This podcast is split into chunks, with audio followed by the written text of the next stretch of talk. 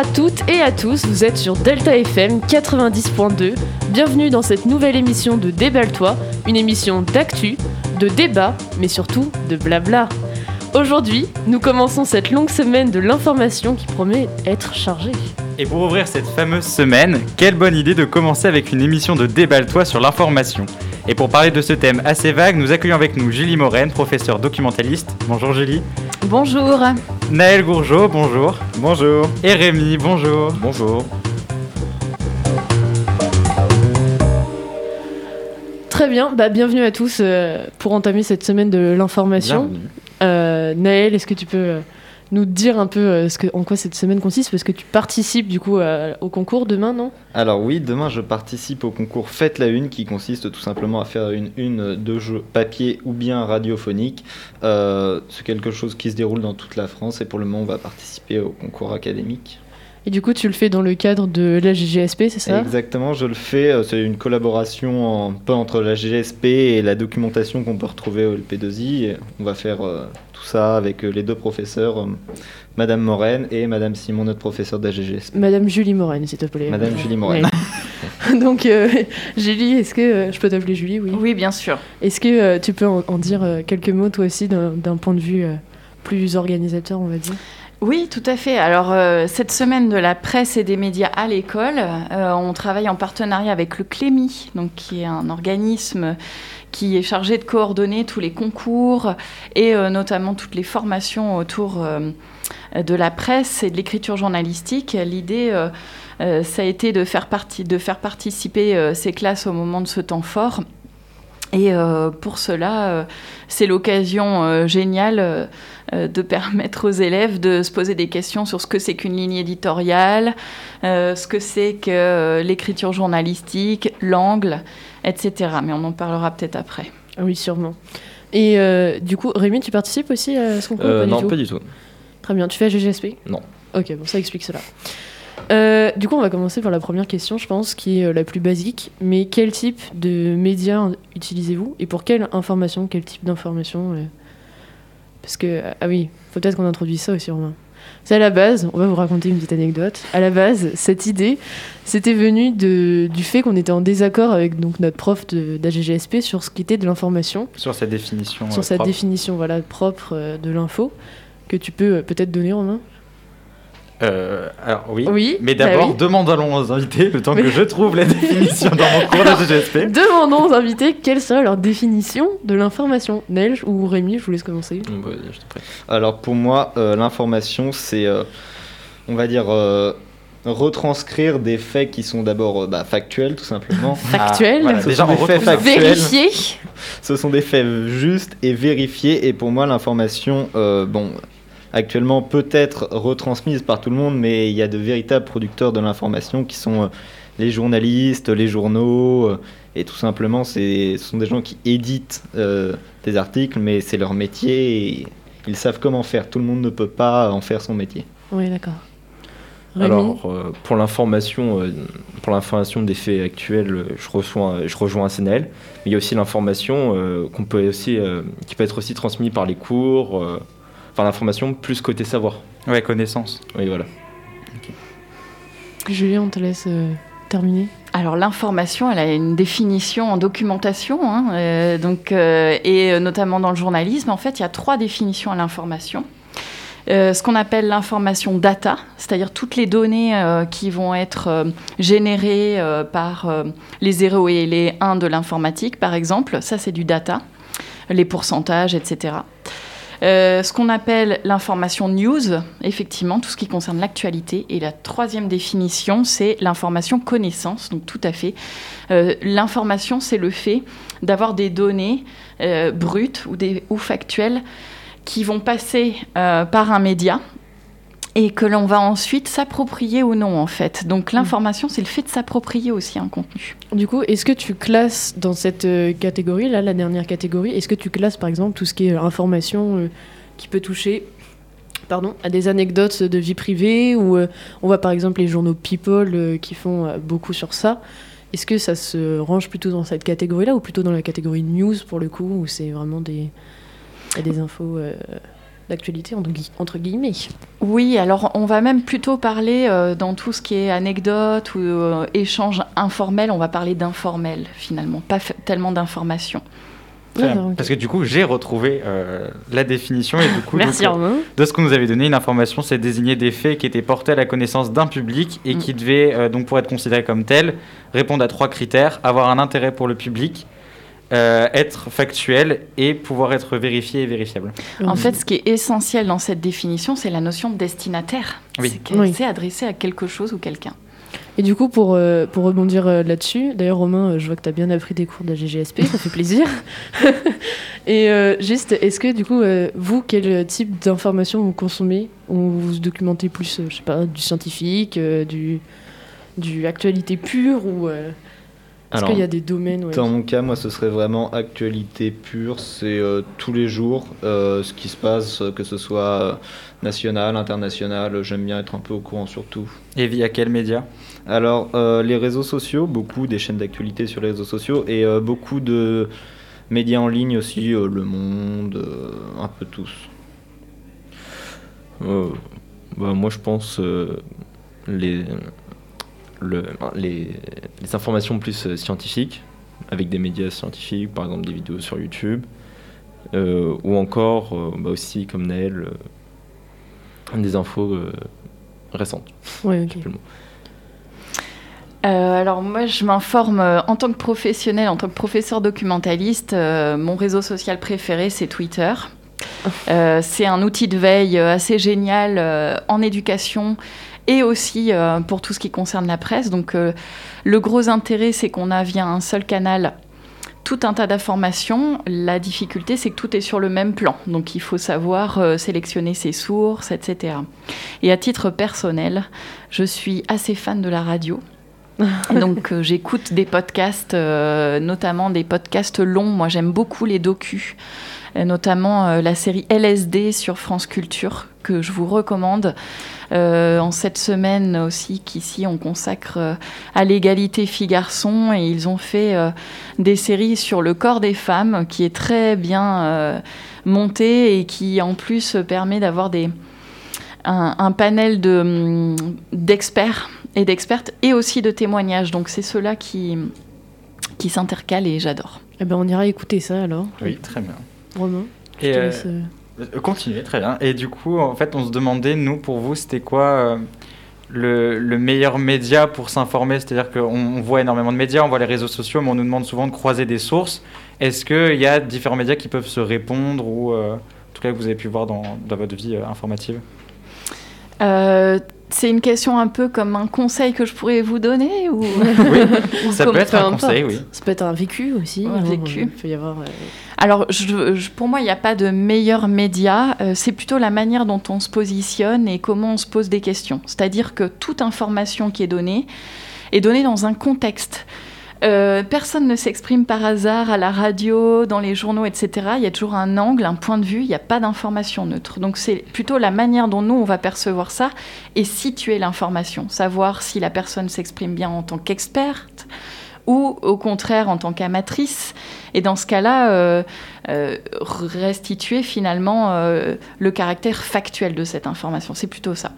Alors, euh, pour s'informer en termes de news, moi je recommande la presse généraliste dans un premier temps. Donc tu as cité Le Monde, effectivement, c'est une entrée euh, pour euh, avoir une vue d'ensemble en fait.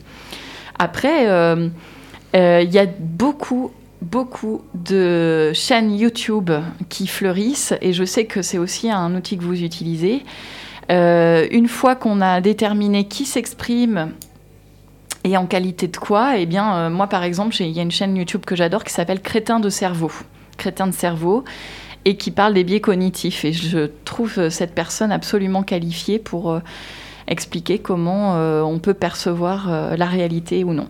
On citera Yvan Monca et ses cours de maths aussi, Exactement. Qui nous ont souvent aidés. qui nous ont, oui, parfois. euh, Vous avez un, un média préféré, euh, Naël et, et Rémi? Hum, pas spécialement. Non, Vous variez j'en favorise aucun. Alors, euh, pour varier, oui, ça m'arrive d'écouter la radio. La presse papier, quand je peux, je la lis. La presse numérique et les réseaux sociaux, comme je l'ai dit tout à l'heure. Mais Je, je, je rebondis du coup avec un, un autre thème, sauf si tu avais quelque chose à C'est rajouter. exactement ce que je voulais faire. Eh ben, Comme quoi, comme quoi, on est comme quoi, voilà. Euh, du coup, on, s'est- on a voulu euh, se pencher euh, vers le futur, on va dire entre guillemets, et on voulait euh, vous demander d'imaginer si vous pouviez créer un média, un type de média, quel serait-il et pourquoi celui-là Et la façon dont il fonctionne, c'est-à-dire que vous Ouais, pouvez voilà. reprendre un média qui existe, par exemple on a cité Twitter, mais euh, ses inconvénients, est-ce qu'on pourrait pas les transformer pour vraiment que ça crée un, un vrai média d'information factuelle euh, selon Mm. vous? Alors j'ai juste une question par média. Vous entendez le, le canal, donc le réseau social, ou euh, un titre, un support? Pas, bah, pas forcément. Enfin, C'est plus euh, sur un le, moyen de oui, voilà, le s'informer. moyen de diffusion euh, de le l'information. moyen de diffusion de l'information et est-ce que moi par exemple j'avais imaginé euh, des petites capsules en fait des petites capsules réduites on va dire qui condensent vraiment toute l'information de la journée et qui soient assez régulières on va dire entre guillemets et que ça me fasse comme un petit rappel un petit moment info on va dire mais je sais pas du coup si vous avez des idées d'un média qui pourrait qui pourrait fleurir Alors, absolument aucune idée, mais euh, personnellement, dans mon cas, si je pouvais choisir un média, ce serait vraiment la presse papier. Je sais pas pourquoi, c'est euh, le plus ancien et je suis une personne euh, très intéressée Dans- à l'histoire. Je, je- auditeurs je ne ne suis pas une vieille hein. personne. Hein. Suis une personne très intéressée à l'histoire et puis c'est un média que c'est le plus vieux média et puis euh, l'organisation qu'il y avait dans les années euh, 30, etc. C'est quelque chose que je trouve intéressant. Et du coup, juste une petite question, une petite parenthèse, euh, Naël, tu lis la, la presse papier, et est-ce que euh, donc l'apparition des, des pubs aussi, euh, Mm. qui sont de plus en plus fréquentes sur la, la presse papier, te gêne dans ta lecture ou euh, Alors non, Enfin, non, te non, gêne, entre pas forcément, mais- tout simplement euh, je les évite. Alors c'est vrai que c'est plutôt nouveau, mais euh, ça me pose pas de problème personnellement. D'accord, parce que ça, oui. Enfin, moi, je sais que sur euh, l'esthétique, en tout cas, ça m'a, ça m'a changé. euh, Enfin, je vois. C'est- Ça change euh, la Ça change, ouais, répartition des l'esthétique, articles ouais, ouais. et oui, oui. Ça me perturbe. Rémi, t'as, t'as Euh, une idée bah, moi, je suis pas spécialement d'idée, mais je pense que dans le futur, la presse numérique va prendre sur le pas sur tout ce qui est télévision, presse papier, malheureusement, et ra- presse radio aussi, radiophonique. Et euh, ça va se faire, je pense, de plus en plus vers le numérique, via les réseaux sociaux, via certains sites peut-être. Et donc, tu laisserais euh, combien de temps euh, à la presse papier encore? C'est plutôt optimiste, mais je dirais 50 ans, mais Ah peut-être ouais, c'est. C'est- Trois à long, cinq quand même, jours. hein. Elle est encore, elle est encore là, quoi. Eh oui, c'est 50 Dès demain, ans, c'est euh, j'aurai encore le temps de la lire. hein. Après, euh, la presse papier, euh, ces dernières années, c'est quand même énormément numérisé. Je pense au Monde, par exemple, Ouais. qui est maintenant un journal tant papier que numérique, voire même presque plus numérique. Clairement. Euh, je pense que la presse papier va surtout s'adapter. On va retrouver des journaux tout autant Des euh, journaux, véri- des journaux, des journaux. pardon, S'il te plaît. Va au Excuse-moi, bac de excuse-moi. français Oui, on est hein, aussi une enfin, émission euh, qui, est rigide. qui respecte. euh, oui. Non, mais oui, je pense au Monde. Ça va changer, mais ils vont, la presse papier va rester là sous une autre forme, justement qui ne sera plus la presse papier, mais on retrouvera les mêmes acteurs. Après, euh, on sait aussi que la presse papier, pour le coup, ils travaillent réellement leur design maintenant beaucoup plus qu'avant, Mhm. justement pour avoir un côté euh, limite presque plus artistique Oui, oui. et peut-être même donner à quelque chose euh, vraiment, ça deviendrait peut-être un objet d'art en fait, un, un magazine. Enfin, moi je l'imagine plutôt comme ça. Quand je vois euh, des magazines qui sortent ou je pense par exemple l'actualité qui est un, un journal scientifique et qui fait vraiment des photos maintenant euh, incroyables et même les, les schémas, tout, tout ce qui est comme ça, c'est vraiment. euh, c'est beau quoi, c'est vraiment esthétiquement c'est beau. De toute façon, si dans 50 ans il n'y a plus tout ça, la Nouvelle République sera collector. hein. Moi je les garde tous alors, hein, le quotidien, tout ça, je, je garderai dans, dans mes toilettes. Euh, C'est vrai ce que vous dites hein, sur, euh, sur la presse papier. euh, le papier euh, permet. Enfin, il y a un travail sur l'objet, effectivement. Et puis, il y a aussi euh, cette notion de, euh, de traitement de l'information euh, de manière plus fondamentale. C'est-à-dire, on va travailler l'investigation, l'enquête, le dossier. Totalement. Donc ça, c'est effectivement un modèle économique qui évolue depuis une quinzaine d'années, hein, avec l'apparition des pure players, ce qu'on appelle les pure players, les journaux uniquement en ligne, comme tu disais. Et euh, le modèle hybride avec Le Monde, etc., va travailler des éditions numériques euh, tout à fait originales. Et d'ailleurs, Le Monde est présent sur Snapchat et est présent sur TikTok. Sur Instagram. Donc finalement, la tendance, elle n'est pas tant de faire disparaître un support plutôt que l'autre, mais de spécifiser, de spécifier plutôt Oui. les supports. Et, euh, et le papier, euh, je pense, a de beaux jours devant lui euh, dans cette euh, optique-là, parce qu'on voit bien que le livre n'a pas disparu pour autant non plus. Oui, oui. Et on est vraiment sur une dimension, ce qu'on a, ce qu'on va appeler, en tout cas chez les universitaires, euh, de le livre augmenté. En fait, le livre augmenté, c'est vraiment maintenant on s'informe par les réseaux sociaux, par le numérique.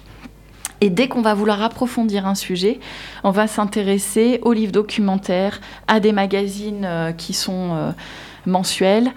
Et dès qu'on a envie de se constituer un savoir d'expert, finalement, on va aller vers ce type de presse. D'accord. Et du coup, tu parles de l'investigation, euh, qui a un grand rôle du coup dans, dans l'information. Mm. Et on sait que d'ailleurs, il y a des journalistes qui sont spécialisés juste dans l'investigation, mais pas du tout dans la rédaction. Mm.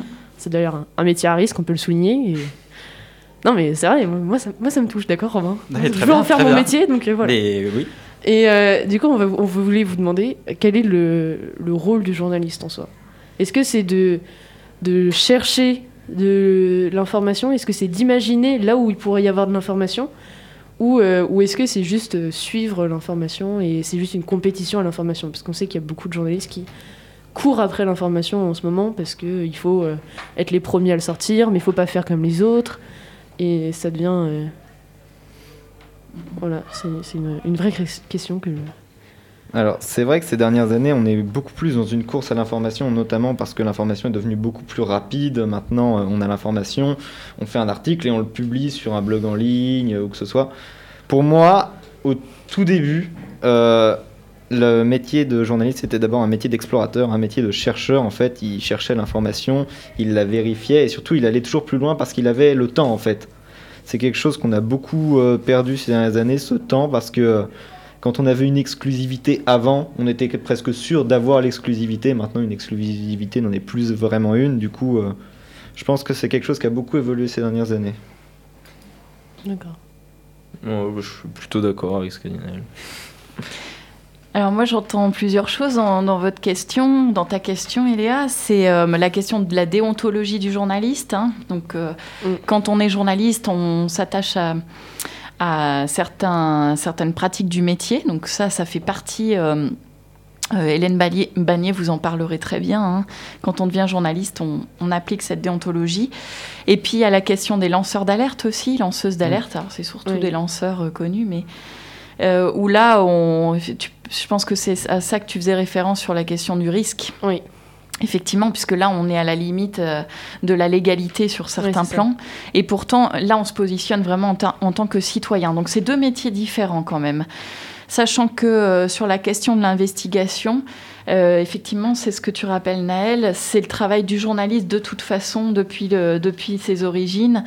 Et maintenant, ce qui pose un peu problème, c'est euh, notamment le modèle économique, effectivement, la rentabilité de l'information. L'information est, une, est monnayable, euh, ça doit être rentable aussi. Et donc, on le voit bien euh, euh, sur tous les titres de presse français qui appartiennent à des grands groupes, en fait, des grands groupes et qui sont cotés en bourse.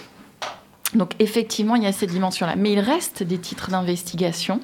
Je ne parle pas forcément des, des plateformes de décodage hein, qui ont fleuri en 2015.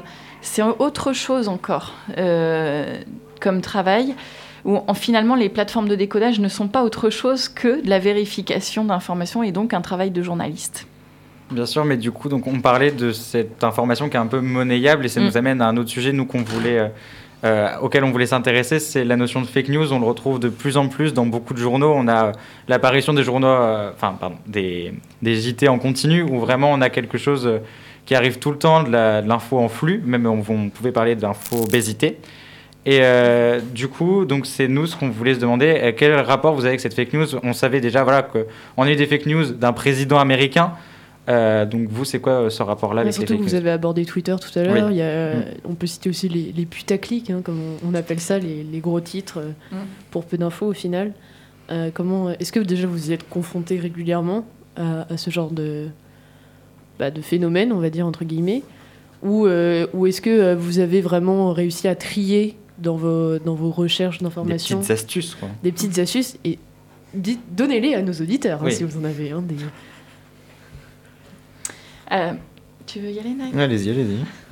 Non, je pense juste par rapport à la fake news. En fait, il y a un article très intéressant de The Conversation qui est paru pendant le confinement et qui s'interrogeait sur euh, notre consommation des fake news, justement. Euh, ça a beaucoup évolué. En 2015, explosion de fake news avec les attentats. On relaie l'information comme étant vraie. C'est plus le cas maintenant. C'est-à-dire que les fake news sont relayées non plus pour euh, les conforter, mais très souvent pour les dénoncer. Et en fait, de la même manière qu'on va discuter entre amis pour dire hey, T'as vu en, mode gossip, on va dire. Eh bien, en fait, on va dénoncer euh, cela, sauf que ça se fait sur les réseaux sociaux. Donc, les personnes sont alertées sur le fait qu'il y a des fake news et cherchent de plus en plus à vérifier l'information, donc par tout un tas de moyens. Donc, on va voir pour les conseils après. Mais le truc, c'est que ça fait quand même avec la question des algorithmes, ça fait quand même émerger un paysage informationnel qui est en quelque sorte pollué par les fake news. Et donc, la, démarche citoyenne qu'on pourrait avoir, ce serait celle bah, de ne pas en faire cas et au contraire de valoriser et de publier l'information vérifiée systématiquement de façon à, proposer un web sain. Oui, parce qu'il y a beaucoup aussi de personnes qui sont désinformées. Enfin, moi, je sais que je connais des personnes qui vraiment sont en sont enfin ils, entendent quelque chose qui paraît un peu choc et tout de suite c'est même pas ils vérifient l'info et c'est ouais comme ça dit tout à l'heure euh, gossip euh, ben voilà ça part de là souvent.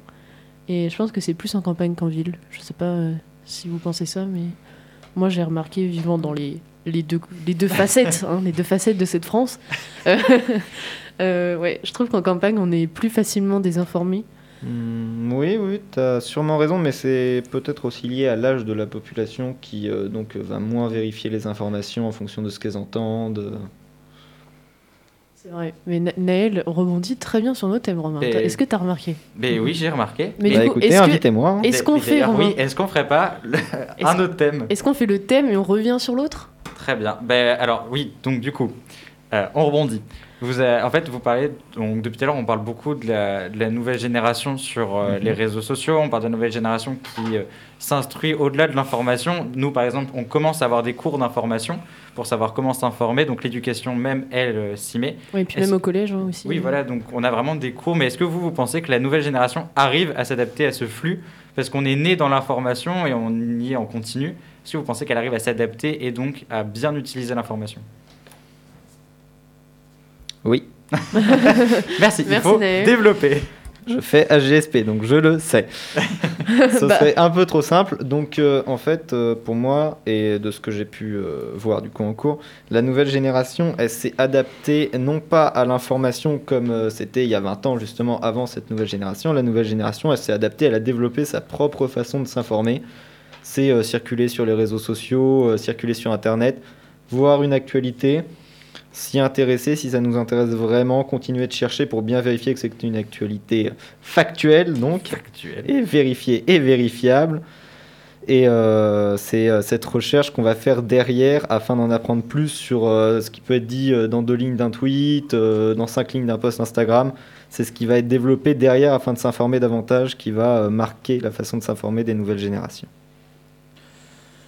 Moi, je dirais plutôt au contraire que, non, parce qu'on peut le voir encore, euh, il y a beaucoup d'arnaques, beaucoup, de fake beaucoup de fake news, et on voit aussi que bah, du coup, les fake news circulent de plus en plus vite.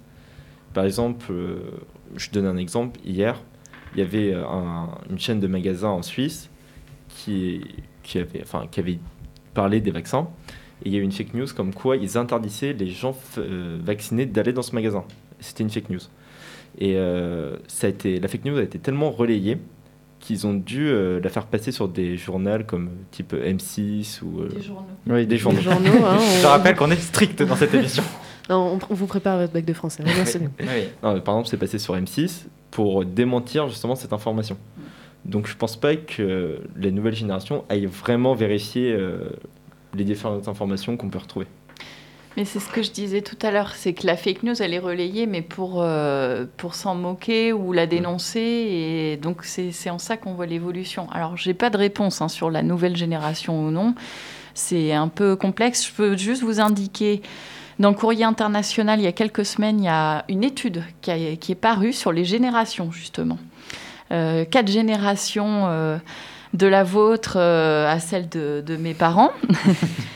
et euh, qui étudie justement la consommation d'informations euh, juste après le confinement Est-ce que ça a changé la consommation d'informations par ces générations-là? Donc vous irez voir ce graphique, il est édifiant. Euh, sur euh, justement les supports qu'on utilise, sur la manière dont on s'informe. Donc il y a eu effectivement, avec le confinement, un changement. Ça, ça, on peut le dire. Puis on se rend compte qu'on est face à quelque chose, la maladie, on n'est pas tous experts et on a dû s'informer, on a dû voir, bah tiens, qu'est-ce que c'est que ça, qu'est-ce que c'est que l'ARN messager. Et du coup, euh, c'est vrai qu'à mon avis, ça a changé tout un rapport parce que, étant donné que c'est une maladie qu'on ne connaît pas, et c'était exactement pareil pour le sida, quand on ne connaît pas, on essaie de chercher et du coup, tout le monde balance un peu tout ce qu'il pense savoir. Et je pense qu'à mon avis, euh, comme pour les attentats, à mon avis, il va y avoir, euh, je pense, une grande montée des fake news, en tout cas dans le monde. Et encore, nous, ça va parce qu'en France, parce que pour l'instant, on est vraiment sur une vision assez France. Mais je pense que dans le monde, à mon avis, on n'est peut-être pas autant éduqué à rechercher l'information. Et même parfois, dans certains pays, il n'y a pas d'information. Euh, donc, euh, Alors, vous l'avez dit tout à l'heure, c'est l'accès éducatif. hein. Et l'U- l'UNESCO, ça fait partie des missions de l'UNESCO d'éduquer à l'information. C'est un axe. c'est bon. ça. Voilà. Oui, je savais pas qu'ils faisaient ça. Bah, c'est vrai que c'est important parce que c'est ce qui. Enfin, pour moi, je pense que c'est là vraiment la grande différence et la grande inégalité de. C'est vraiment l'information, c'est bah, source euh, de plein de choses. On voit dans les, les recoins où il n'y a pas d'accès à l'information, Mm. juste. euh, bah, même on peut parler de la confiance dans les médias. hein. Il y a eu une période où vraiment la jeunesse ne faisait plus confiance euh, du tout euh, aux médias télévisés, je parle en, en particulier. Et c'est vrai que je pense que c'est un, un réel pouvoir, euh, Et qu'il faut pouvoir rassurer les gens aussi, surtout sur cette information, sur les journalistes, parce que comme tu l'as dit, les, jeunes n'ont plus confiance aux journalistes. Et, euh, on- donc on, a pu le voir en AGGSP, mais on se concentre aussi beaucoup sur notre information à nous, étant donné qu'on n'a plus une information globale. On reçoit une information qui nous intéresse nous, et on a pu voir des spécialistes aussi qui se demandent si c'est pas euh, quelque chose qui va euh, entre entre guillemets balancer la démocratie. Le fait qu'on s'intéresse nous à notre sujet qui nous intéresse et qu'on débat plus avec les gens qu'on se retrouve plus devant une même information pour dire ah moi je suis pas d'accord avec lui, c'est vraiment n'importe quoi. Bah non, on, on se conforte dans nos idées et dans ce qu'on pense. C'est vrai. Ça rejoint la question politique, mais là on divague, Romain. Exactement. Et On vu qu'on divague, est-ce qu'on finirait pas? Est-ce que vous avez un dernier mot Oui, pour Est-ce que euh, vous avez un dernier mot, un dernier petit conseil sur l'information une hein, dernière de astuce euh, on, on vous Pour conclure, je vais dire que s'informer et vérifier, c'est important. Merci Naël. Avec conclusion. plaisir. C'est quelque chose Au bout de d'une factuel. demi-heure, Au bout d'une demi-heure, demi-heure de j'ai pu conclure. euh, J'ai compris ce qu'était l'information. Heureusement qu'on qu'on est là. Un petit conseil, ouais, euh, la vidéo euh, avec Étienne Klein, philosophe et scientifique euh, sur Brut, une interview sur l'ultra-crépidarianisme. Ah, mot Je vous la conseille. Très bien, on ira la voir alors. Oui. Rémi, un petit mot Euh, non, pas spécialement. Pas spécialement, rien. T'as euh, retenu quelque chose de. Ah, un oui, petit bah, moment choc de l'émission euh, Une petite anecdote de Oui, l'émission. un, non un petit. Tu vois, qu'on fasse un petit titre après, comme ça Justine fera un petit titre euh, putaclic, hein, pourquoi pas. euh, Je propose ultra crépidarianisme. Mhm. je pense que oui. Euh, Bon, bah non, juste qu'il faut se méfier euh, de tout ce qui est fake news et, euh, et toujours comparer nos sources. Oui, c'est une bonne conclusion. Méfiez-vous des apparences, théorie du complot. En effet, exactement. eh bien, il me semble que c'est la fin de l'émission. Ah bah oui. Il me semble aussi que c'est la fin de l'émission. Et oui, en effet, Romain. Et on vous laisse d'ailleurs euh, bah, sur cette info factuelle hein, qui est euh, la fin de l'émission. Et oui, c'est vérifié, c'est la fin de l'émission et nous vous remercions d'être venus pour vous informer sur vos pratiques d'information et on espère vous revoir très bientôt. Et on Merci. vous souhaite bonne chance pour le concours. Exactement, bonne chance. Merci beaucoup. Merci.